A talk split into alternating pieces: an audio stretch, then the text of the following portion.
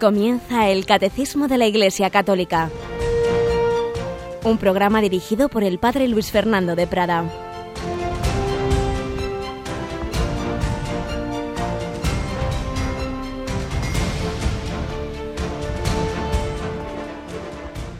Muy buenos días, querida familia de Radio María. Bienvenidos a esta nueva edición del Catecismo. En este día, en esta mañanita todavía sin amanecer, ir amaneciendo durante la exposición del catecismo, como debe ir amaneciendo esa luz de la fe que le pedimos cada día al Señor si nos abrimos a su gracia, porque Él nos quiere iluminar a todos. La luz ha venido a este mundo, la luz que se prolonga, prolonga la encarnación a través de la Iglesia, a través de su magisterio, a través de los sacramentos, a través de la luz del catecismo. Buenos días, Cristina Rubio. Muy buenos días, padre. ¿Dispuesta a seguir buscando esa luz? Dispuesta a todos los días. Claro que sí, a compartirla, este regalo que realmente lo es del Catecismo de la Iglesia Católica, donde está recogido pues toda esa revelación del Señor en la Escritura, en la tradición, tantos santos, tantos concilios, tantos testimonios de vida cristiana y todo ello sintetizado por el magisterio a través de aquella obra durante muchos años de obispos, de, teólogos y definitivamente del Santo Padre Juan Pablo II que nos dejó este tesoro del catecismo de la Iglesia Católica. Pues vamos sin más dilación hoy, que tenemos mucho que contar, que estamos en un apartado que da mucho de sí. Vamos a seguir con la exposición en la que estábamos, pero como siempre vamos a comenzar con una historia real que nos ayude también a que la luz del día a día, la luz del Señor ilumine nuestro día a día, nos ayude a vivir desde la fe en el Señor, desde la fe en el amor de Dios.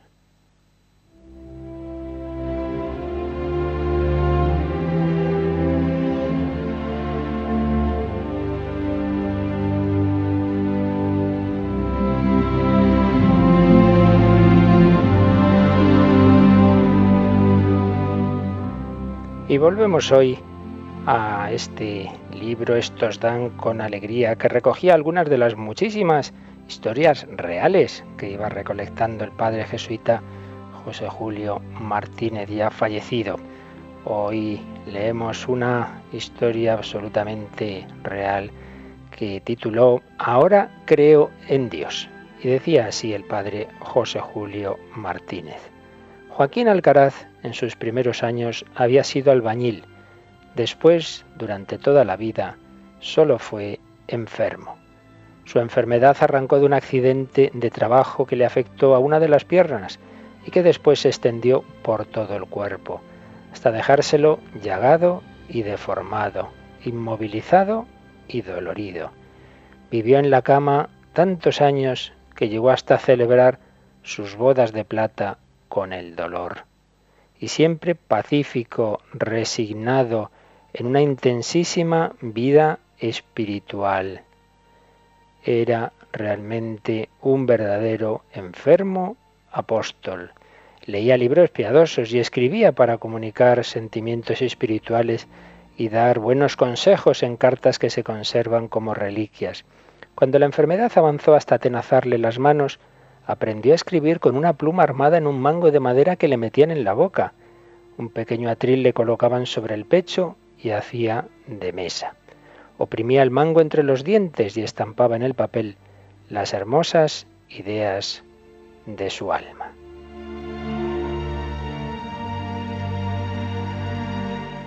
Dentro de aquellos treinta y más años de su vida en resignada crucifixión, se desarrolló la trágica historia española de 1936. Y un buen día entraron en su habitación unos hombres forasteros con el uniforme y correaje de milicianos que venían a reclutar voluntarios para las trincheras. ¿Qué haces ahí? Estoy enfermo. Eso es mentira. Lo que pasa es que no quieres ir al frente. Y al hablar así, el jefe de los milicianos empezó a arrancarle las sábanas que le cubrían, pero al instante quedó paralizado, pues vio aquellas manos retorcidas, aquel pecho llagado. Uno de los milicianos exclamó, ya había oído yo que en este pueblo hay un hombre que está paralítico y escribe con los dientes. ¿Eres tú ese hombre? preguntó el jefe, y le lanzó un reto a Joaquín. ¿A que no escribes con los dientes delante de nosotros? A una serena indicación del mismo enfermo, le pusieron su atril con un papel y el mango de la pluma en la boca. El enfermo escribió ante los atentos milicianos, Padre nuestro que estás en los cielos, santificado sea tu nombre. Le miraban en un silencio de respeto sumo. Varios de aquellos hombres querían llevarse el papel escrito con los dientes. El jefe se impuso y se lo guardó, mandando salir a todos. Quedó solo Joaquín Alcaraz oyendo cómo se alejaban, pero de pronto unos pasos precipitados que vienen escaleras arriba y penetran en la habitación. El enfermo se preguntaba si este hombre vendría para ejecutar una última venganza contra él. Pero el recién llegado se planta en la puerta, mira hacia Joaquín y le dice con una voz que tiembla en el aire, ahora creo que hay Dios. Y es que el enfermo, descubriendo su aceptación del dolor al escribir el Padre Nuestro, había atraído sobre ese miliciano la gracia interior que ilumina y convierte.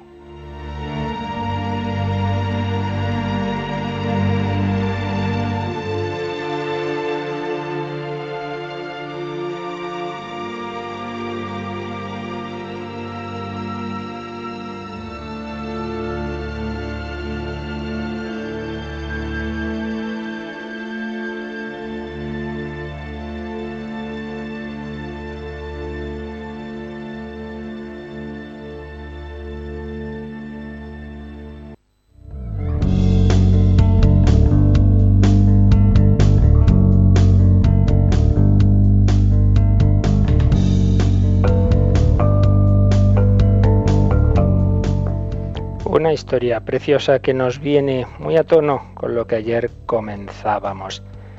¿Tenemos razones para creer en Dios?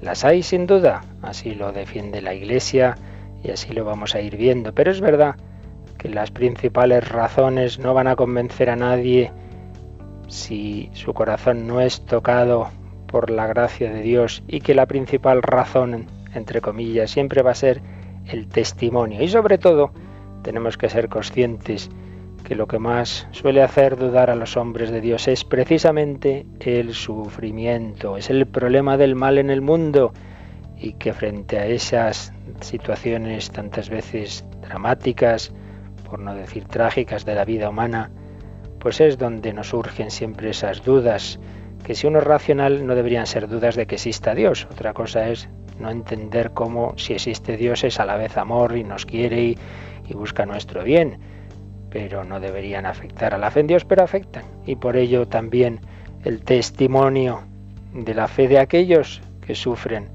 y de una manera especialmente intensa, pues nos ayuda mucho y puede llevar como a estos protagonistas de la historia que acabamos de leer a creer en Dios mucho más que leernos muchos libros y conocer muchos argumentos. Pero eso no quiere decir que no sea conveniente hacerlo. Y ayer dábamos una, hacíamos una visión de conjunto de lo que nos va a exponer el catecismo en este apartado en el que estamos, de la primera sección, de la primera parte del catecismo, del primer, eh, hemos, habíamos visto, sí, del primer capítulo, es en el que estamos, el hombre es capaz de Dios, dentro del cual habíamos visto el titulillo El deseo de Dios, y habíamos comenzado a ver este segundo apartado que se titula Las vías de acceso al conocimiento de Dios. Cristina, aunque ayer tu compañera Rocío ya leyó el número 31, pero como vamos a seguir profundizando en él, pues si te parece, ejercita tu linda voz y nos lo lees. Pues vamos a leerlo. 31. Creado a imagen de Dios, llamado a conocer y amar a Dios, el hombre que busca a Dios descubre ciertas vías para acceder al conocimiento de Dios se las llama también pruebas de la existencia de Dios. no en el sentido de las pruebas propias de las ciencias naturales, sino en el sentido de argumentos convergentes y convincentes que permiten llegar a verdades certezas, a verdaderas certezas. Estas vías para acercarse a Dios tienen como punto de partida la creación, el mundo material y la persona humana.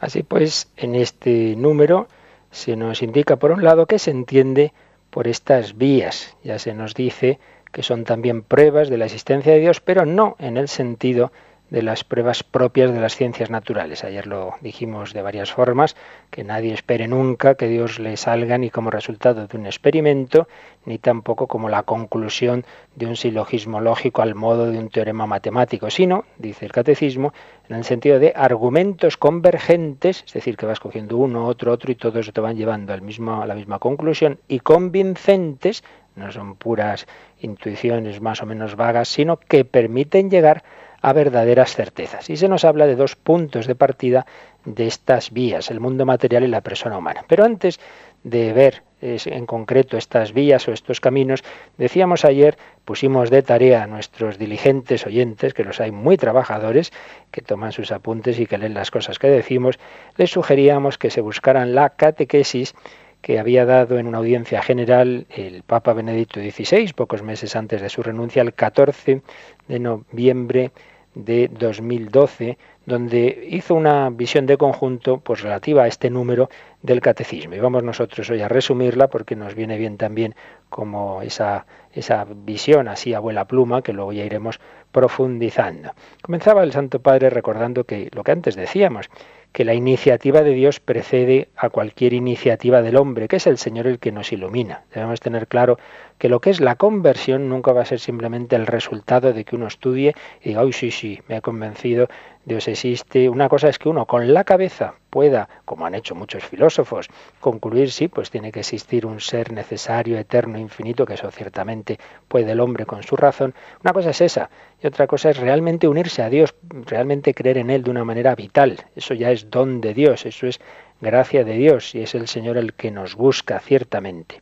Primero recordaba esto el Papa y recordaba lo que decía San Agustín. No somos nosotros los que poseemos la verdad después de haberla buscado, sino que es la verdad con mayúscula la que nos busca y nos posee. Pero después de haber dicho esto, Benedicto XVI recordaba que hay vías que pueden abrir el corazón del hombre al conocimiento de Dios.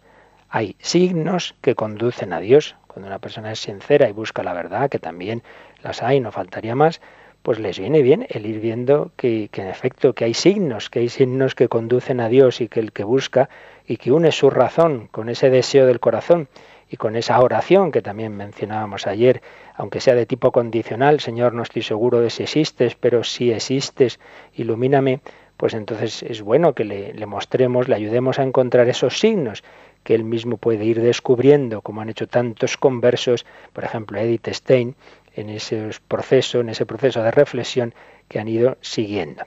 Y antes de exponer esos signos, recordaba Benedicto XVI que ciertamente estamos en un mundo en que el creyente debe ser capaz de dar razón de su fe.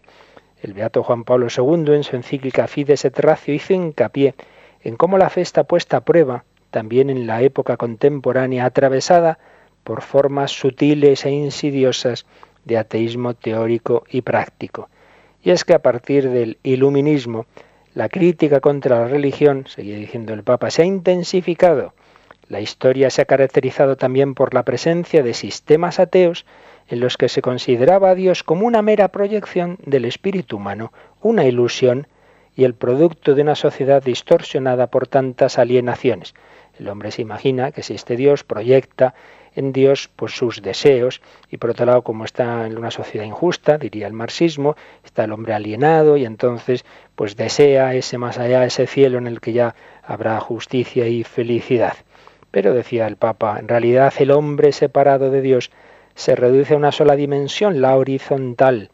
Y precisamente este reduccionismo es una de las causas fundamentales de los totalitarismos, que han tenido consecuencias trágicas en el siglo pasado, así como de la crisis de valores que vemos en la situación actual.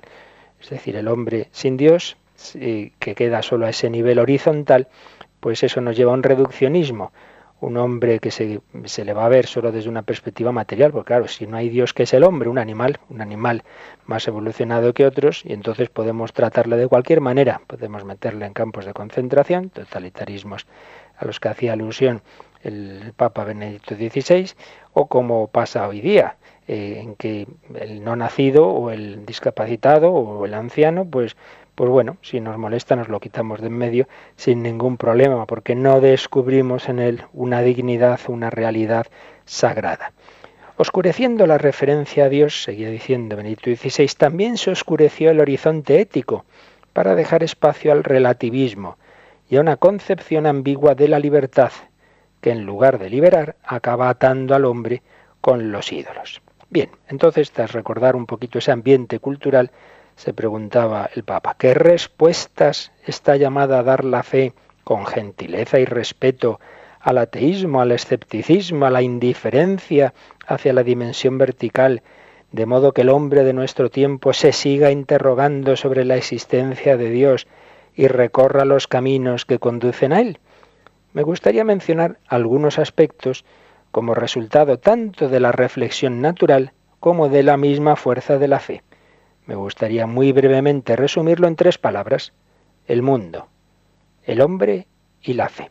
Fijaos, dice, el mundo y el hombre, que son los dos puntos de partida que antes nos recordaba el catecismo, en ese número que hemos leído, y añadía la fe, porque aquí está hablando en general, pues de cómo el hombre puede encontrarse con Dios, caminos para el encuentro con Dios, una reflexión que parta del mundo, que parta del hombre, y luego, por supuesto, la vida de la fe y de una manera muy breve y sintética el Papa nos decía una palabra sobre cada uno de estos campos. También nosotros, en esta exposición de estos días, de este apartado de las vías de acceso al conocimiento de Dios, pues claro, yo soy consciente de que este programa lo oyen personas de muy distinta situación cultural y hay veces en que uno dice las cosas muy sencillitas y a algunos se le queda como cortas y hay veces en que al revés, hay quien quien le parece que nos hemos subido mucho. Y, entonces, claro, comprended que como tenemos oyentes de muy distinto nivel y que este programa, pues hay otros más sencillos, pero este es precisamente sobre la obra principal del magisterio de la Iglesia, que es el catecismo, y entonces hay que decir cosas con profundidad. Entonces lo que vamos a hacer es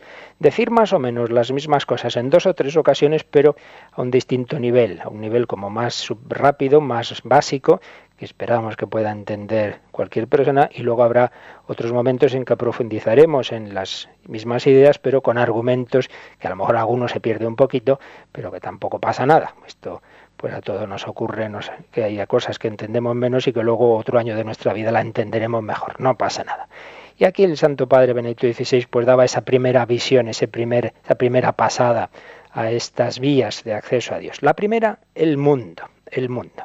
Y decía San Agustín, que en su vida ha buscado durante mucho tiempo la verdad y fue aferrado por la verdad, tiene una página bella y famosa en la que dice, interroga la belleza de la tierra, del mar, del aire enrarecido que se expande por todas partes, interroga la belleza del cielo, interroga todas estas realidades, todas te responderán, mira y observa qué hermosas somos, su belleza es como un himno de alabanza.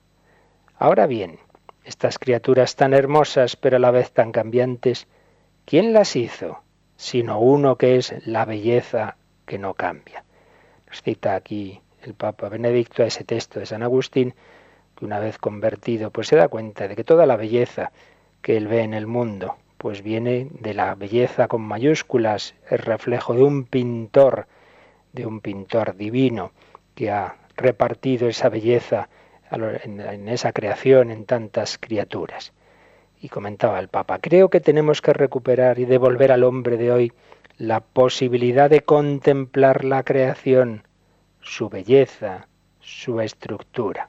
Pues un camino muy bueno y la verdad es que todos conocemos, creo yo, y yo desde luego conozco personas que en una excursión, en un contacto con la naturaleza, en un quedarse en silencio, contemplando un paisaje de montaña, por ejemplo, o de mar, pues se han quedado sobrecogidos ante esa belleza y eso les ha hecho pensar en Dios, contemplar la creación, su belleza, su estructura. El mundo no es un magma informe, no es así una masa sin ningún orden ni concierto, sino que cuanto más lo conocemos, más descubrimos los mecanismos maravillosos, mejor vemos su diseño, vemos que hay una inteligencia creadora. Albert Einstein dijo que en las leyes de la naturaleza, y cita textualmente un libro de Einstein, se revela una razón tan superior que todo el pensamiento racional y las leyes humanas son comparativamente una reflexión muy insignificante. La idea de Einstein, que en otro lugar había dicho, lo más incomprensible del mundo es que sea tan comprensible. En él descubrimos eh, unas leyes que él con su gran inteligencia iba plasmando las matemáticas, pero no las inventaba, las encontraba. Y algo parecido había dicho ya Galileo, que decía que, la, que el mundo está escrito en lenguaje matemático, una idea que el Benito XVI recordó en varias ocasiones. Pero bueno, aquí hacía esta cita de Einstein y concluía este apartado. Un primer camino, pues, que conduce al descubrimiento de Dios es contemplar con ojos atentos la creación. Primer punto de partida, primer signo de Dios, que mires tú esa naturaleza, que mires su belleza, que mires su orden, que mires que lleva impresas unas leyes, quién se las ha puesto. Segunda palabra, segundo camino, segunda vía, el hombre. De nuevo vuelve a San Agustín, quizá el autor predilecto de Benedicto XVI, que tiene una famosa frase que dice que Dios está más cerca de mí que yo a mí mismo. Y a partir de aquí se, se formula la invitación. No vayas fuera de ti mismo, vuelve a entrar en ti mismo. En el hombre interior habita la verdad. Comentaba Benedicto XVI. Este es otro aspecto que corremos el riesgo de perder en el mundo ruidoso y dispersivo en el que vivimos la capacidad de pararnos y de mirar en lo profundo de nosotros mismos y leer esa sed de infinito que llevamos dentro, que nos impulsa a ir más allá y nos lleva hacia alguien que la pueda colmar.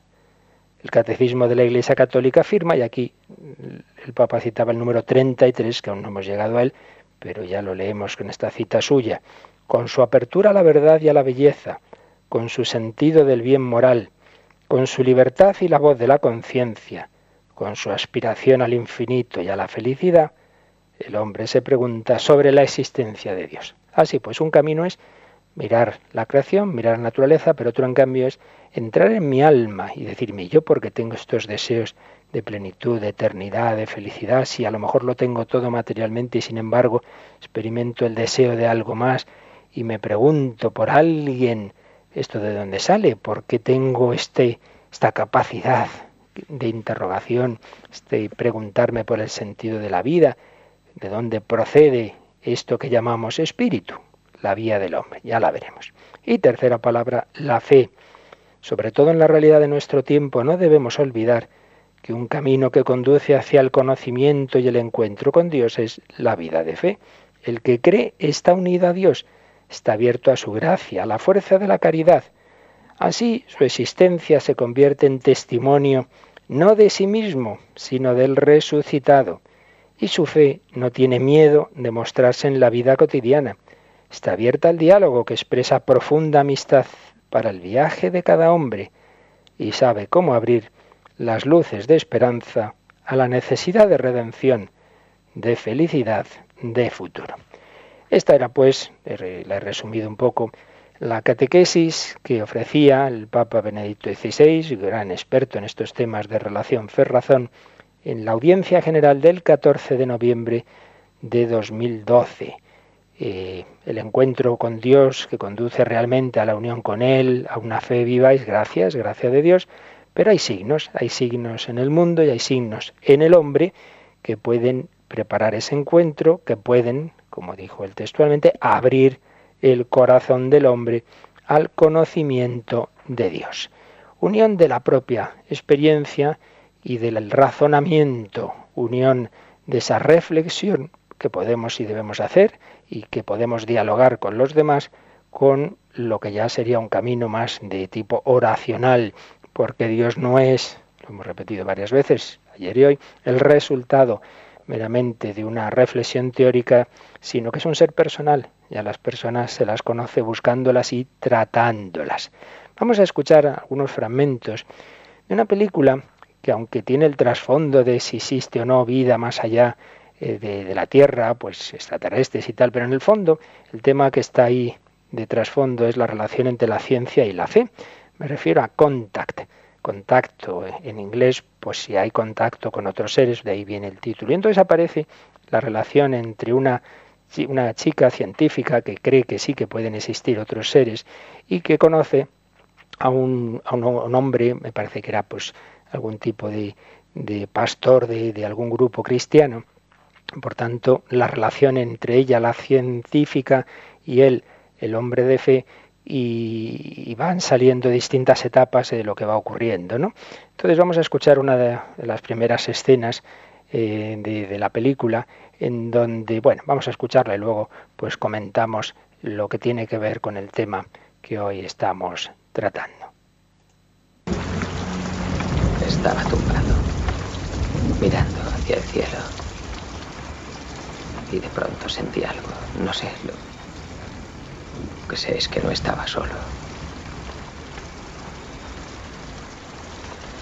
Y por primera vez en mi vida no tuve miedo de nada, ni siquiera de la muerte.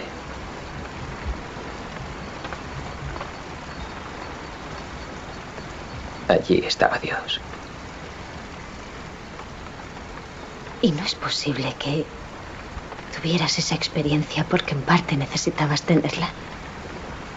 No, soy un tipo razonablemente inteligente, pero eso... No, mi inteligencia no era capaz de abordarlo. No. Yo fui a catequesis alguna vez. ya. ¿Y? Pues yo no... No dejaba de hacer preguntas fastidiosas como... Bueno, pero ¿de dónde salió la mujer de Caín? Y al poco tiempo llamaron a mi padre y le dijeron que por favor no volviera a llevarme a clase. ¿Tu padre es este? Sí. Estáis muy unidos, ¿eh? Lo estábamos. Murió cuando yo tenía nueve años. A mi madre no llegué a conocerla. Lo siento. Tiene que ser difícil. Sí. Estar sola. Como veis, es lo que tiene el cine. En, un par de minutos han salido varios temas muy interesantes. En primer lugar, una experiencia que ha tenido este hombre, que seguro que muchos oyentes dirían, pues sí, yo también en un momento de mi vida como que sentí a Dios, como que experimenté una paz, una confianza, algo que solo podía proceder de Dios, una experiencia. Pero es verdad que solo oye la otra persona que no ha tenido esa experiencia y de bueno, pues a saber eh, de dónde habrá salido eso. Y fijaos cómo le da una posible interpretación que viene a ser lo que antes en la catequesis del Papa eh, mencionaba, de esas teorías que hubo a partir de Feuerbach, que decía, bueno, bueno, Dios es una creación del hombre, el hombre proyecta sus deseos en Dios. Le dice, bueno, ¿no sería que tú necesitabas tener esa experiencia? Entonces dice, mira, no, no, me conozco, yo no era capaz de crearme esa misma experiencia. Primera idea, la experiencia que tiene él. Segundo, una interpretación racionalista y contraria a esa experiencia. Tercero, idea que aparece, relación fe la fe bíblica en concreto con la razón. Esta era una chica inquieta, inteligente, hacía preguntas en catequesis y se ve que los que daban la catequesis se ponían nerviosos de esas preguntas y la quitaron de en medio. Pues mal, mal hecho porque la fe católica, otra cosa son muchos grupos fundamentalistas, pero la fe católica cree en la razón. Y por eso en el Catecismo de la Iglesia Católica nos habla de la razón y nos habla de que tenemos que ver que la razón tiene esa capacidad de llegar a la existencia de Dios y luego ya cuando entramos en los puntos de la fe católica específica, pues también de hablar de Cristo, de los evangelios, por tanto no rehuyamos el diálogo con la razón, nos lo han mostrado muy claros por los últimos papas, Juan Pablo II con esa encíclica que citaba antes Benedicto XVI, Fides Erracio, el propio Benedicto XVI, gran maestro de estos temas, y por supuesto el Papa Francisco. El diálogo fe razón. La fe católica no es que me ha dado por aquí, tengo una experiencia, pero no puedo eh, razonarla de ninguna manera. No es verdad. Pero cuarta idea que aparece en este corto que hemos oído, en este fragmento, en este corte de la película Contact, ella está interpretada, por cierto, por Jodie Foster, pues es eh, el problema del sufrimiento. Esta chica no llegó a conocer a su madre y también su, su padre, al que quería mucho, aparece en las primeras escenas de la película de niña, pues su padre tiene un ataque al corazón y muere cuando ya es pequeña. Claro, ahí es donde suele estar el problema. Normalmente cuando una persona ha tenido experiencias de sufrimiento fuertes, eso es lo que normalmente le lleva a dudar de Dios, lo que le lleva a perder si la tenía la fe en Dios o a pensar que no puede ser un Dios así. Bueno, vamos a pensar un poquito todo lo que llevamos mientras escuchamos una bella canción de Jember de Busco tu rostro, que es lo que tenemos que hacer todos, buscar el rostro del Señor, buscar el rostro de Dios, buscarle desde nuestra razón, desde nuestro corazón, desde nuestra oración y nuestra fe.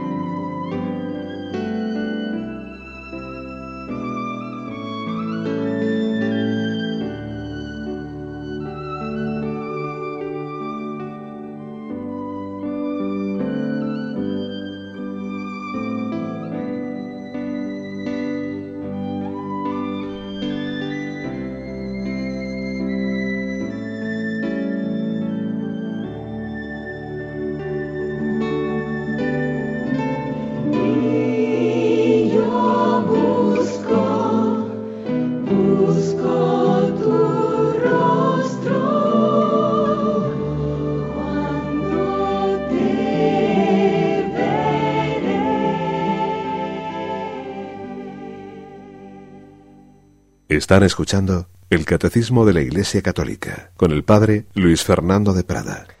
Pues seguimos con esta reflexión en torno a este número del Catecismo que nos habla de las vías de acceso al conocimiento de Dios, el número 31. Y vamos ahora a recordar o a citaros un libro muy interesante de José Ramón Ayllón, filósofo que tiene una gran capacidad de difundir y de comunicar de una manera asequible, de una manera sencilla, pues los grandes temas. Tiene un libro que se llama Diez ateos cambian de autobús, donde vienen diez historias de conversión, a cual más interesante. Pero en su introducción eh, se hace una reflexión que voy a, leer un poquito resumida que nos viene muy bien, que se titula así, Una pregunta inevitable, en definitiva, que es esta, ¿por qué nos preguntamos necesariamente sobre Dios? Porque todos los hombres, de una manera o de otra, se preguntan sobre Dios. Y da siete respuestas. ¿Por qué nos preguntamos necesariamente sobre Dios? En primer lugar, porque nos gustaría descifrar el misterio de nuestro origen y saber quiénes somos.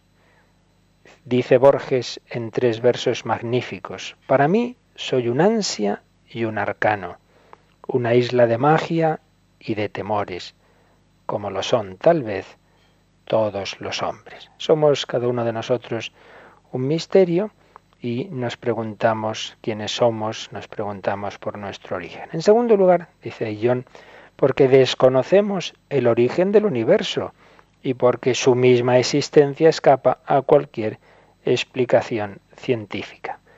Vemos el, miramos el universo y, y, por qué está aquí el universo. Y cita a Stephen Hawking, que ha tenido en su vida diversas alternativas sobre el tema religioso. Últimamente parece que está más bien en una actitud, una actitud contraria a la religión, pero que en varias ocasiones ha tenido que reconocer que, ese universo pues nos, lleva a la gran pregunta sobre Dios. Y cita aquí concretamente a John a Hawking diciendo que la ciencia, aunque algún día llegue a contestar todas nuestras preguntas, jamás podrá responder a la más importante, ¿por qué el universo se ha tomado la molestia de existir?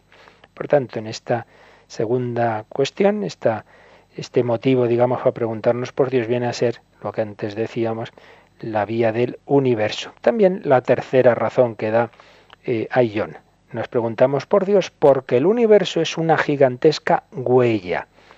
De hecho, aunque está claro que Dios no entra por los ojos, no nos encontramos con Él así como en un laboratorio, tenemos de Él la misma evidencia racional que nos permite ver detrás de una vasija al alfarero, detrás de un edificio al constructor, detrás de un cuadro al pintor, detrás de una novela al escritor.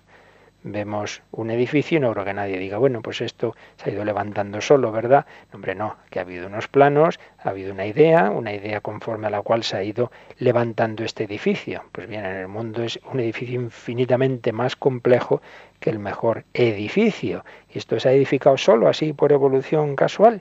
Entonces no vemos, no vemos al arquitecto cuando vemos el edificio, pero deducimos que hubo un arquitecto. No vemos a Dios cuando vemos los edificios del mundo y cuando vemos el universo, pero deducimos tiene que tener un arquitecto. El mundo, sigue diciendo John, con sus luces, colores y volúmenes, no es problemático porque haya ciegos que no pueden verlo. El problema no es el mundo, sino la ceguera. El mundo está ahí, aunque haya ciegos que no pueden verlo. Pues con Dios sucede algo parecido, y no es lógico dudar de su existencia porque algunos no lo vean. En cuarto lugar, nos preguntamos sobre Dios porque estamos hechos para el bien, como atestigua constantemente nuestra conciencia. Y recuerda a John que había una frase que repetía Kant con frecuencia y que está escrita en su tumba. Dos cosas hay en el mundo que me llenan de admiración. El cielo estrellado sobre mí y el orden moral dentro de mí.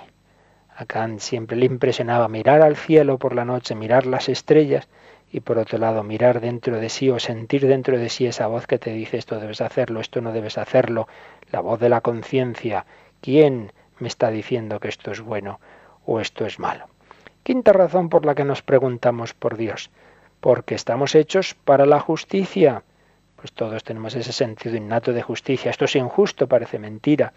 El absurdo que supone tantas veces el triunfo insoportable de la injusticia en el mundo, está pidiendo un juez supremo que tenga la última palabra.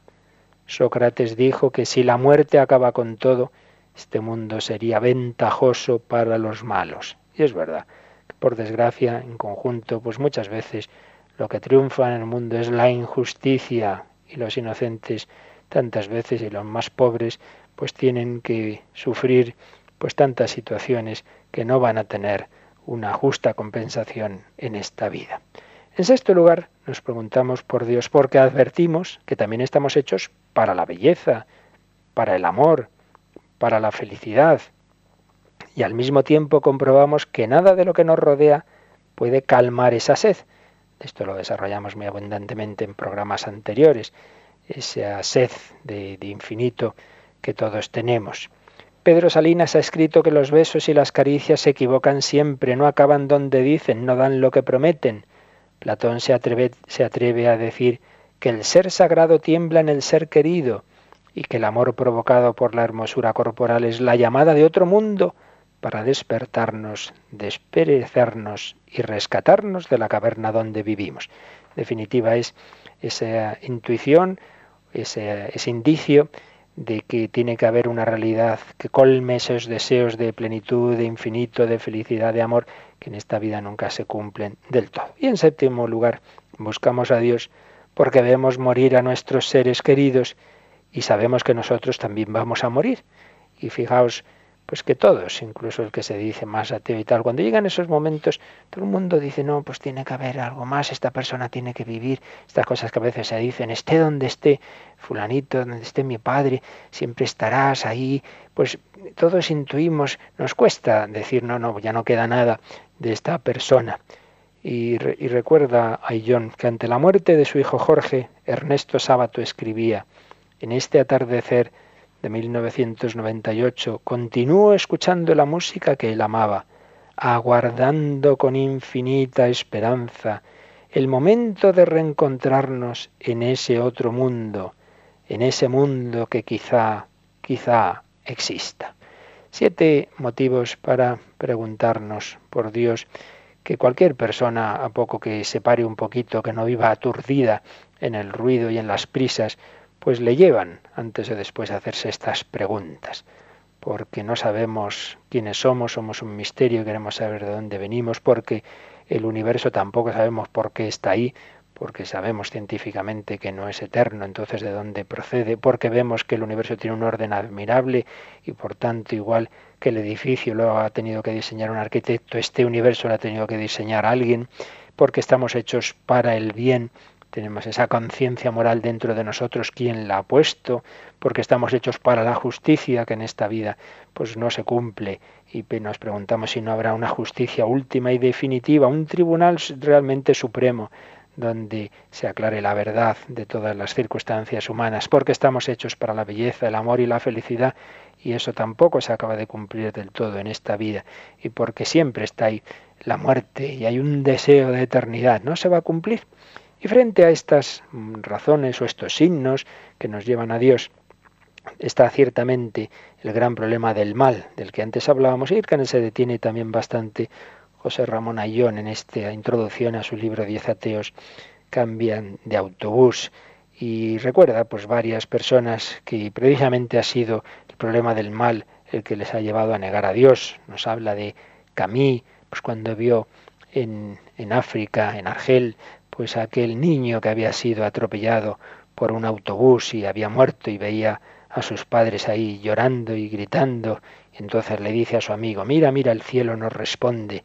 otra cosa que se sabe menos, se ha sabido hace pocos años, es que los últimos años de su vida, Camille, que estaba en principio en ese planteamiento ateo de la vida. Sin embargo, los últimos años de su vida acudía a una iglesia cristiana, estaba haciendo, teniendo unos diálogos con el sacerdote de esa iglesia y estaba en una búsqueda de la fe. Esto, ya digo, se sabe poco, pero, pero es así. Pero es verdad que en sus obras él manifiesta, pues ante el problema del mal, pues ese rechazo de un, de un Dios que permite el mal en este mundo. Y esas preguntas que se hacen, ¿dónde estaba Dios en Auschwitz? ¿Dónde estaba Dios el 11 de marzo o el 11 de septiembre? El problema del mal, que por supuesto ya abordaremos Eh, pero fijaos una cosa, simplemente os pongo un ejemplo muy sencillito. Si yo me encuentro un cochazo, un Mercedes, por ejemplo, ahí estupendo, y me encuentro, me lo encuentro muy abollado, me encuentro pues que tiene un, un, golpe grande, ¿no? Pues entonces pensaré, bueno, pues este coche pues se ve que lo conducía alguien que se ha chocado, ha tenido un accidente, pero no se me ocurre pensar qué mal hacen últimamente los coches en la Mercedes, no se me ocurre pensar que ha salido así de fábrica, ha salido bien, un coche muy bien hecho, pero luego alguien lo ha conducido de manera que ha chocado y que se ha hecho este golpe. Pues bien, el hecho de que veamos el, el mal en el mundo, que veamos accidentes, que veamos pues tantas cosas negativas, no anula para nada que de por sí es un mundo que está lleno de belleza y de orden y que, y que en el cual encontramos pues las mejores cámaras eh, de, de vídeo que son nuestros ojos que se pueden enfermar y pueden quedarse ciegos pero que ahí están hechas hay que dar explicación de esa de toda ese orden y belleza del mundo el problema del mal no anula la pregunta de, de, dónde surge este mundo bello y de dónde surge este hombre que se hace estas preguntas y que cosas que preguntas que no se hacen ciertamente los animales. Y entonces, bueno, pues precisamente el cristianismo tiene el problema del mal en el centro, porque nosotros creemos en un Dios que ha asumido el dolor, que ha asumido la cruz y que la ha vencido con la resurrección. Juan Pablo II llegó a decir que si no hubiera existido la agonía de Cristo en la cruz, la verdad de que Dios es amor estaría por demostrar. Y nosotros pues creemos que Dios es capaz de sacar bien del mal, que ha permitido el mal porque nos ha hecho libres y en esa libertad podemos introducir el mal en el mundo, pero que es infinitamente poderoso y bueno para compensar infinitamente con su eternidad y con tantos bienes espirituales, pues el mal que podamos eh, generar. Pero bueno, esto ya lo veremos en su momento. Pero no viene mal que tengamos siempre claro que al final el gran problema que nos puede hacer dudar de Dios y que a muchas personas les hace dudar de Dios es precisamente este problema del mal. Bien, hemos visto así eh, a vuela pluma y por encima, pues cuál es el panorama de estas vías, de estos indicios al menos de la existencia de Dios y ya mañana empezaremos a ver con un poquito más de detalle estos caminos, este partir del, del mundo, de partir del cosmos y luego también el partir del hombre, pues como todo ello nos hace ver sumamente razonable, sumamente razonable y no, no puramente una experiencia o puramente un sentimiento, que es verdad que al final es lo que nos va a tocar el corazón, pero que es también conforme a la razón humana en nuestra reflexión el darnos cuenta de que partiendo del mundo y partiendo del hombre podemos concluir que tiene que existir alguien que llamamos Dios, que nos ha creado, que nos ha diseñado. Pues lo pensamos un poquito y como siempre en estos últimos minutos tenéis la oportunidad de escribir al correo o de hacer llamadas, consultas, testimonios que puedan eh, ayudarnos eh, a profundizar en el tema que hemos expuesto. Nos lo recuerdan ahora el camino para hacerlo. Participa en el programa con tus preguntas y dudas. Llama al 91 153 8550. También puedes hacerlo escribiendo al mail catecismo arroba radiomaria.es. Catecismo arroba radiomaria.es.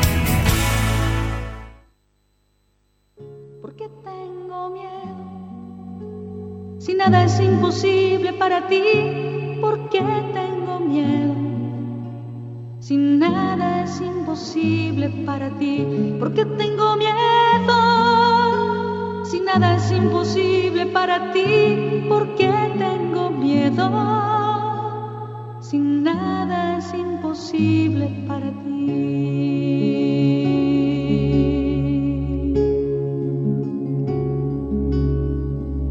¿Por qué tengo tristeza?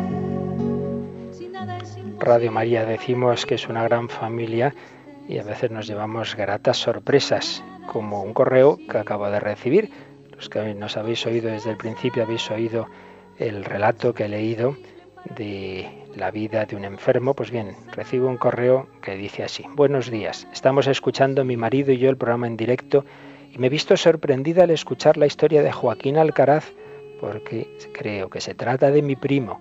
Fue en Chelva, provincia de Valencia, en donde yo también nací He escuchado toda mi vida el relato de la vida de mi Joaquín el Malico, como le llamamos cariñosamente por estar enfermo, y he pensado muchas veces que deberíamos hacer algo para dar a conocer su historia, porque a él no le quedan apenas parientes más directos y nosotros sus y mis primos no acabamos de saber a dónde nos hemos de dirigir. Mi marido y yo somos voluntarios de Radio María en Valencia. Eh, muchísimas gracias por dedicar la atención a nuestro querido Joaquín pediremos el programa. Estoy muy emocionada. Un abrazo fraterno de paz y bien. Pues ese mismo abrazo te devolvemos y nos alegramos mucho pues de este testimonio de este hombre que hoy nos ha ayudado tanto, Joaquín. El mejor camino para creer en Dios es darnos cuenta de esas personas que en su sufrimiento, sin embargo, han llegado a Dios. Tenemos, creo, alguna llamada, ¿verdad, Cristina? Sí, tenemos una llamada que nos ha hecho Concha desde Palma de Mallorca. Ella, bueno, quiere compartir un poco su testimonio. En cinco años ha perdido a su marido y a su hijo. Y ella, pues, siente paz y, bueno, también siente alegría, ¿no? La alegría de, sentirse querida por Dios. Sus amigas dice que, bueno, pues la, la dicen, ¿no? Que no se refugie tanto en la religión, a ver si se va a hundir pero, pero ella dice que no se está refugiando en la religión, sino que siente la certeza de que Dios la quiere y de que, bueno, pues esto no ha sido ni un castigo ni nada, sino, bueno, pues la certeza y la alegría, ¿no?, de, ante esta situación. Pues de nuevo la confirmación de lo que decíamos, ante lo que a muchos les aparta de Dios, pues esta comunicante experimenta lo contrario, esa paz, esa certeza. Y no, no, no es refugiarse en algo que nos creamos a nosotros mismos. Ya quisiera mucha gente. Yo a veces he oído decir, no, si hay que reconocer que para muchos la religión, pues claro, es como una medicina que uno se toma y le sienta muy bien. Oiga, pues si usted se toma cualquier medicina para sentirse bien y a veces incluso justificamos pues a los jóvenes que hacen esto y lo otro, porque claro, tienen que sentirse bien y resulta que con la religión eso no vale, ¿no? Oiga, ahora la segunda pregunta es ¿por qué tiene esos efectos beneficiosos? Esa medicina natural, ¿no será porque corresponde a la verdad? ¿No será porque como estamos hechos para Dios, precisamente cuando nos encontramos con Dios nos sentimos bien? Pues esa es la reflexión que debemos hacernos y no pensar, ay, pues esto es una comedura de coco, como dicen los jóvenes, ¿verdad? Luego creo que nos preguntan por el libro que he citado, ¿verdad, Cristina? Sí, quería un poco que diese de nuevo el autor para poder tomar nota. Sí, veo que pone aquí siete conversiones, no, no, son diez, diez. diez ateos cambian de autobús, diez ateos cambian de autobús de José Ramón Ayllón, diez testimonios de conversión muy interesantes. También nos escribe José Martín Larrañaga y nos habla de las vías eh, horizontales y verticales para eh, llegar a Dios. Muy importante. Entiendo que se debería incidir en su necesario ordenamiento procesal ascendente o descendente. Bueno, ya iremos avanzando, como decía yo antes, profundizando en estas vías. Y también habíamos recibido ayer, al acabar el, el programa, un correo de Luis López Largo, donde nos cuenta que él, bueno, aparte de agradecer el catecismo, dice que siguió todas las explicaciones de Monseñor Monilla con, catecismo en la mano y tomando apuntes, casi es como es la manera ideal, catecismo ahí delante y tomando apuntes, que por cierto recordamos a nuestros oyentes eh, que tienen la posibilidad en una cajita preciosamente presentada de tener los 11 DVDs con todas las explicaciones de Monseñor Munilla y a la vez pueden leer en el ordenador el texto del catecismo según oyen esa explicación. Nos están pidiendo muchos, muchísimos, centenares ya de, este, de esta obra. Pues bien, dice que él escuchó siempre a Monseñor Munilla, que ahora está escuchando esta nueva etapa del catecismo. Dice cómo desde joven perdió la fe, digamos, prácticamente. Hace aproximadamente 10 años ya era un agnóstico convencido, aunque su juventud había sido monaguillo, pero que iba a misa por ir, por costumbre, etcétera, etcétera pero realmente no, no, no, tenía, no, tenía, no tenía esa fe. Y bueno, pues como a pesar de todo, pues fue, fue a una peregrinación a Fátima y mientras los demás estaban asistiendo al Rosario de Antorchas, él, no, como no le parecía que eso era absurdo, pues estaba paseando por allí, se le ocurrió meterse en la capilla del Santísimo y tuvo una experiencia de Dios, una fuerte experiencia de Dios, a raíz de la cual empezó de nuevo a acercarse a la religión, a leer el catecismo y en fin, a ir profundizando, empieza a oír Radio María también y al final nos dice que que él le parece, bueno, ciertamente, yo no retorné a la fe gracias a las vías de Santo Tomás, a los argumentos de la existencia de Dios, eh, que uno no llega por ahí, que le parece que no prueban, bueno, yo ahí le diría a, Luis que por supuesto, ya lo hemos dicho varias veces, uno no llega a la fe como tal por razones, está claro, es una gracia de Dios, está claro. Pero también la Iglesia nos lo dice, la propia fe nos dice que es importante ver que sí que hay razones. Dice aquí, yo en eso no estoy de acuerdo, que le parece que no prueban de ninguna manera, que se ha demostrado por Hume Kant que estas pruebas de la existencia de Dios no son concluyentes. Bueno, yo no comparto lo que decían Hume y Kant, ni yo ni otros filósofos, vamos, gente que sabe realmente filosofía, pero estoy de acuerdo con la idea de fondo, que, que estas razones es bueno que las conozcamos, pero ciertamente uno no se va a convertir por estas razones. Ayudan, pero lo que nos convierte al final es la gracia de Dios como la que él recibió en Fátima. Y antes de terminar, teníamos algún testimonio, ¿no, Cristina o Mónica? Muy buenas, padre. Está ahí Mónica, sí. Hola, Mónica. Así, así es. Pilar de Madrid nos ha llamado y nos ha contado que hace dos años falleció su hermano. La familia está hundida y ella, sin embargo, nota que Dios le da mucha fortaleza, que de hecho siente que le, que le dice el Señor que sé tú la fuerza. Entonces, en todas las discusiones que se han generado en la familia, ella saca una paciencia pues que atribuye a la gracia de Dios.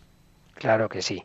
Pues de nuevo un testimonio de, de lo que estamos diciendo, que en el dolor Dios actúa y que, y que esa certeza, esa serenidad y esa paz solo puede provenir del Señor. Pues muchísimas gracias a todos los que nos habéis escrito, los que habéis llamado, todos estos testimonios que nos ayudan, que nos enriquecen. ¿Veis? Esto es la familia de la Iglesia y esta es la familia de Radio María. Las experiencias de uno nos ayudan a los otros, nos alimentan la fe desde esa experiencia de este hombre enfermo que murió hace ya muchos años, pero que resulta que contándolo aquí nos hemos encontrado con familiares suyos, Joaquín Alcaraz, hasta estas otras eh, comunicaciones, este hombre que se convierte en Fátima o estas personas que en el sufrimiento experimentan la paz de Dios. Pues seguiremos buscando al Señor, seguiremos reflexionando sobre esto, mañana avanzaremos sobre estos indicios, estas vías, estas razones, signos de Dios concretamente mañana en el mundo. El universo, contemplar el universo y reflexionar sobre él nos lleva a Dios. Hablamos de ello mañana y hoy pedimos al Señor su bendición. La bendición de Dios Todopoderoso, Padre, Hijo y Espíritu Santo, descienda sobre vosotros y hasta mañana, si Dios quiere.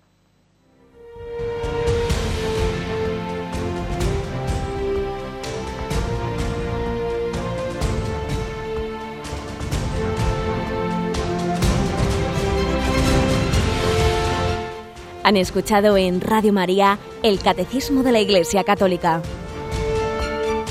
un programa dirigido por el Padre Luis Fernando de Prada.